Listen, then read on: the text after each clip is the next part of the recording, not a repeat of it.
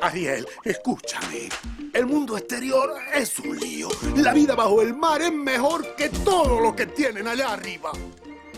Y no solamente es mejor, como dice Sebastián el cangrejo de la película animada La Sirenita, sino también es un universo totalmente distinto y desconocido. Bajo el mar, bajo el mar. El bioma más amplio de la Tierra pues es el fondo marino y, y no lo conocemos. Digamos, todo el mundo piensa en, en, salir del espacio y no sé qué, pero aquí en la Tierra hay vida. Hay imágenes del fondo del mar solo tenemos del 5% en toda la Tierra. Él es Juan Armando Sánchez, biólogo marino experto en corales de la Universidad de los Andes. Alguna vez vi un abanico de mar, que es como un coral que hace una red y también cuando supe, cuando me dijeron que era un animal, ya no podía creer que la vida tuviera cosas tan, tan raras. Los corales forman el ecosistema más biodiverso del mar. Incluso algunos piensan que del planeta. Estos animales que parecen especies de rocas viven en colonias, ocupan tan solo el 1% del océano y albergan un tercio de la biodiversidad marina. Son tan importantes que son considerados por la comunidad científica como las selvas tropicales del mar. Bueno, los, corales son un, organismo que viven en unas colonias que parecen árboles, tienen unas microalgas asociadas que hacen fotosíntesis. Entonces es un animal muy poco que no, no hay en tierra. Toda su vida viven fijo al fondo marino, pero su estado larvario deriva pues en el mar. Sin duda, estos animales que no se mueven y no tienen ojos han logrado colonizar todo el planeta, pero hoy se encuentran en peligro de extinción. Un reporte de World Heritage Conservation calcula que el 85% de las zonas de arrecifes están siendo afectadas por varios tipos de amenazas como la sobrepesca, la contaminación y... Sabemos que los corales son muy susceptibles o muy vulnerables a los cambios de temperatura, entonces vemos por ejemplo el blanqueamiento coralino, Carlos Gómez es biólogo marino del Instituto de Investigaciones Marinas y Costeras INVEMAR.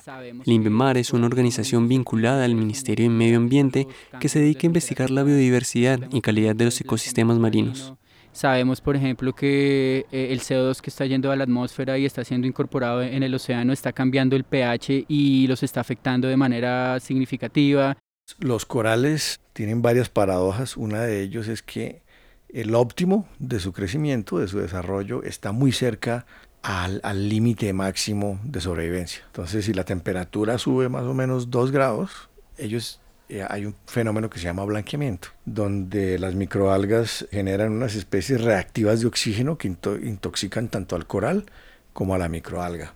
Un estudio realizado por la Organización de las Naciones Unidas en 2017 reportó que los corales podrían desaparecer por completo para el año 2040. Según este mismo informe, más de mil millones de personas en el mundo dependen de los arrecifes como sustento, y estamos hablando de las comunidades pesqueras y turísticas, por ejemplo.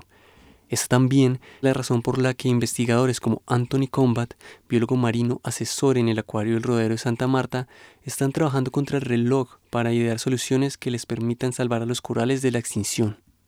Y específicamente se convierte en esa jardinería, donde yo voy tomando fragmenticos pequeños de coral que van creciendo en otro lado, los ubico en mi guardería y luego de, de la guardería los vuelvo a ubicar en otro sitio. Anthony está explicando cómo funciona un método llamado guardería de coral este es un intento de crear soportes bajo el mar donde los corales van a tener las condiciones ideales para crecer. Una vez son lo suficientemente grandes, se devuelven a los arrecifes. Para Anthony, cuando los fragmentos de coral están en la guardería, pareciera que fueran arbolitos de coral o arbolitos de Navidad. Y en estos arbolitos que se hacen anclados en el fondo y a media agua flotando, se cuelgan los corales con un nylon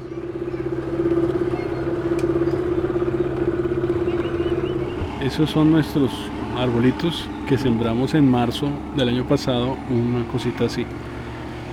Y mira cómo crece. Y las guarderías están aquí en el acuario del rodadero, mientras los turistas llegan para ver una gran variedad de peces, tortugas e incluso un delfín. A unos 8 metros de profundidad se encuentran los investigadores buceando en las guarderías de coral. Todo este esfuerzo busca futuro lograr llevar miles de corales de vuelta a los arrecifes de la costa caribe. Eh, en este momento tenemos 10 arbolitos. Vamos a, incluir otros 10 y a incluir unas estructuras de hierro para en números. Nosotros queremos tratar de completar mil fragmentos para que eso dentro de un año se convierta en mil colonias listas para ubicar en un área de restauración. Entonces yo creo que eh, aspiraría a que en lo que pase del año logre completar un grupo de al menos 10 personas en el proyecto, entre comunidades de los pescadores y los voluntarios estudiantes y los profesionales que ya tenemos involucrados en el proyecto. Este y las guarderías no pueden funcionar si no se trabaja de la mano con los pescadores de la zona. Para que este proyecto tenga beneficios en el largo plazo, se debe incluir a la comunidad. Si yo voy a restaurar el ecosistema y no quito la presión que tiene el ecosistema, pues esa restauración va a ser fallida. Entonces es mejor involucrar la comunidad social que hay aquí de pescadores y de trabajadores del turismo y demás. Nosotros tenemos el apoyo de una comunidad de pesquera que hay aquí en esta zona de Inca Inca. Yo comencé a pescar, a pescar de 12 años. Uh, todo, toda mi familia es pescadora, familia mía es pescadora. Toda. Él es Smith Uriele y lleva 25 años siendo pescador de la zona de Inca Inca en Santa Marta. El pescado que se ha ido porque hay mucha manta. Las mantas se han retirado el pescado de aquí. La manta es para, la manta es para para de noche. La tira una de, de 6 a 6 de la tarde de la mañana. Y la saca una a las 6 de la, de la mañana. La pesca con malla o manta, como acaba de mencionar la Smith, ha destruido los corales y hoy solo se puede ver un fondo arenoso y coral muerto en la zona de Inca Inca. También la pesca con dinamita, que aún utilizan muchos de los pescadores en la zona, hace parte del problema. Los peces que solían refugiarse en los arrecifes se han ido. Y esta es una de las razones por las cuales las nuevas generaciones de pescadores de la región, como Miguel Ángel Pineda, le apuestan a este proyecto de las guarderías de coral. Sí, ayudan bastante, porque mantiene uno limpio los corales, de las anclas, las vainas que tiran ahí, la dinamita que entre veces tiran y lo destruyen, uno lo vuelve y lo, construye otra vez. Pues va a sembrar plantas y poner más corales. Eso da vida, más que todo. Ahí eso se ve la, cómo la fauna muestra la, forma de peces, como por ejemplo, a mí me gusta más ver los peces y los caballitos de mar, que es lo que más tienen los corales.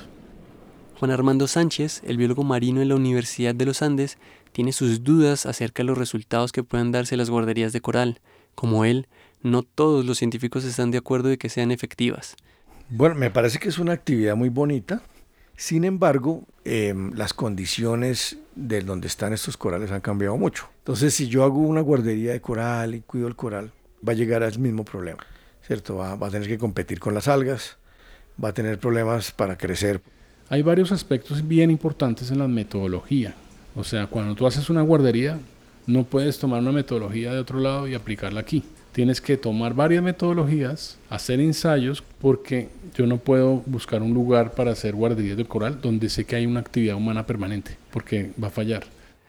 Y ese no es el único problema. Para Carlos Gómez, investigador del INVEMAR, hay un tema mucho más importante del que no se está hablando. O sea, yo no trato de demeritar ese trabajo porque es muy importante, pero digamos que estamos tratando de cultivar una especie o dos especies solamente y, estamos tratando de cultivar especies de crecimiento rápido. No estamos haciendo nada más con otras especies de coral con las que realmente construyen el arrecife, eh, entonces yo pues yo veo ahí ya una limitante. A mí me parece la funcionalidad del arrecife como lo más importante y la funcionalidad no la da una especie. Cuando uno utiliza este coral, y empiezo a, restaurar masivamente, encuentro mucho de esta especie, pero él también va muriendo. Entonces, al morir, queda un sustrato adecuado para que las larvas de las otras especies puedan crecer. Tú no puedes esperar que en un fondo blando empiece a crecer coral, porque simplemente la larva no va a tener dónde asentarse. Entonces, por eso lo de las guarderías y restaurar sirve tanto. Mientras investigadores como Anthony Combat le apuestan a restaurar los ecosistemas intentar conservarlos, otros como Juan Armando Sánchez prefieren adentrarse en lo más profundo del mar y dedicarse a investigar ese mundo aún desconocido bajo el mar. Es un poco acelerado lo que nos ha tocado hacer, porque es que no estamos tratando de salvar el mundo, pero no conocemos cómo funciona el mundo. Además, el 80% de los corales pasan de 30 metros en su, en su distribución máxima de profundidad. Entonces nosotros logramos hacer exploración más allá del buceo recreativo, que es como 40 metros. Entonces encontramos corales formadores de arrecife, más o menos hasta unos 95, 100 metros. Independiente de que investigadores le apuesten a conservar los corales de distintas maneras, todos concuerdan en que trabajar con estos animales en Colombia tiene muchos retos. Los costos, casi siempre para trabajar con corales necesitas e-, equipo de buceo, embarcaciones, los presupuestos pues para hacer investigación para corales pues no, no existen prácticamente porque se le mete plata a lo comercial. Sin embargo, esto es el hábitat de lo comercial. Podríamos avanzar un poquito más en todo esto si tuviéramos en Colombia una cultura de datos. Es porque ya hay muchos datos que están recogidos, lo que pasa es que, es que la gente los guarda, pero realmente tú no haces investigación para ti, tú tienes que hacer investigaciones para un bien común. Los mares hacen parte de esa Colombia de las regiones olvidada. Entonces las regiones más ricas en biodiversidad, en recursos marinos, son donde tenemos los mayores índices de nutrición, el Chocó y la Guajira, por ejemplo. Eso es una, una paradoja que no debe ser.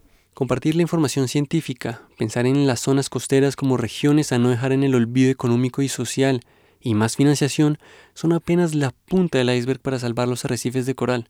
Y es que la situación urge. Aunque estudios en revistas científicas como Scientific Reports proyectan que más del 75% de los arrecifes coralinos desaparecerán por el blanqueamiento en los próximos años, estos investigadores invierten todos sus esfuerzos contra una realidad bastante desalentadora donde el blanqueamiento es solo una de las amenazas que enfrentan los arrecifes de coral. El turista llega y llega a una costa y tiene que comer pescado y, pues eso hace que haya una presión enorme también tiene que ir a una playa, etcétera. Digamos que nos estamos convirtiendo en personas muy depredadoras con el medio ambiente. Las técnicas de turismo, digamos que son hoy en día muy, muy destructivas. Entonces, pues hay que parar eso que está desbordado y no, y no abrirle el turismo masivo cosas como el Tairón No abrir la puerta al turismo masivo, como ya ha pasado en otros lugares como el Parque Nacional Corales del Rosario, que en los últimos años ha triplicado el número de visitantes posicionándolo como el parque más visitado de Colombia y dejando en evidencia que el exceso de turistas tiene al borde del colapso de ecosistemas como el manglar y los arrecifes de coral. La Guardería de Corales es un reportaje del especial Un Mundo sin Corales. Agradecemos al Centro de Investigaciones y Creación de la Universidad de los Andes y a la Fundación Idea Wild por brindarnos su apoyo para poder realizar este reportaje. Soy Manuel Fonseca, pura vida.